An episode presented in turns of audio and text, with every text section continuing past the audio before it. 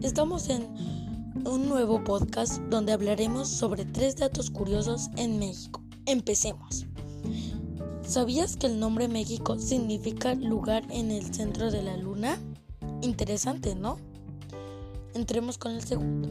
¿Sabías que en México introdujo el chocolate, el maíz, el chile hacia el resto del mundo? Eso significa hacia todos los países.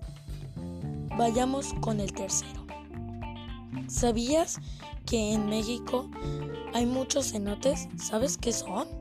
Bueno, te lo explicaremos. Son unos lagos subterráneos que los mayas lo consideran lugares sagrados. Bueno, esto fue todo. Espero que les haya gustado mi podcast. Nos veremos en otro próximo podcast. Thank you.